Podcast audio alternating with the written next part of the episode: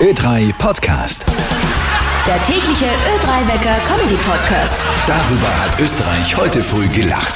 Tom Walek ist der Ö3 Mikroman. Guten Morgen aus dem Oberpinzgau, genauer gesagt aus Mittersil. Die Ballsaison ist voll im Gang mit einer tollen Änderung.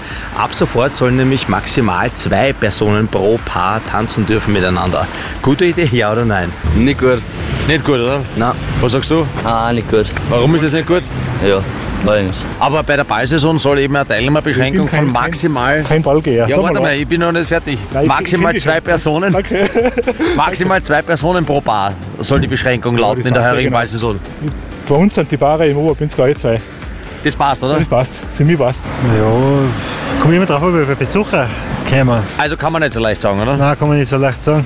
Würdest du nicht von vornherein sagen, es ist eine gute Idee, dass man sagt, maximal zwei Personen pro Paar in der Ballsaison 2024? Ja, wenn du es so argumentierst, dann schon wieder.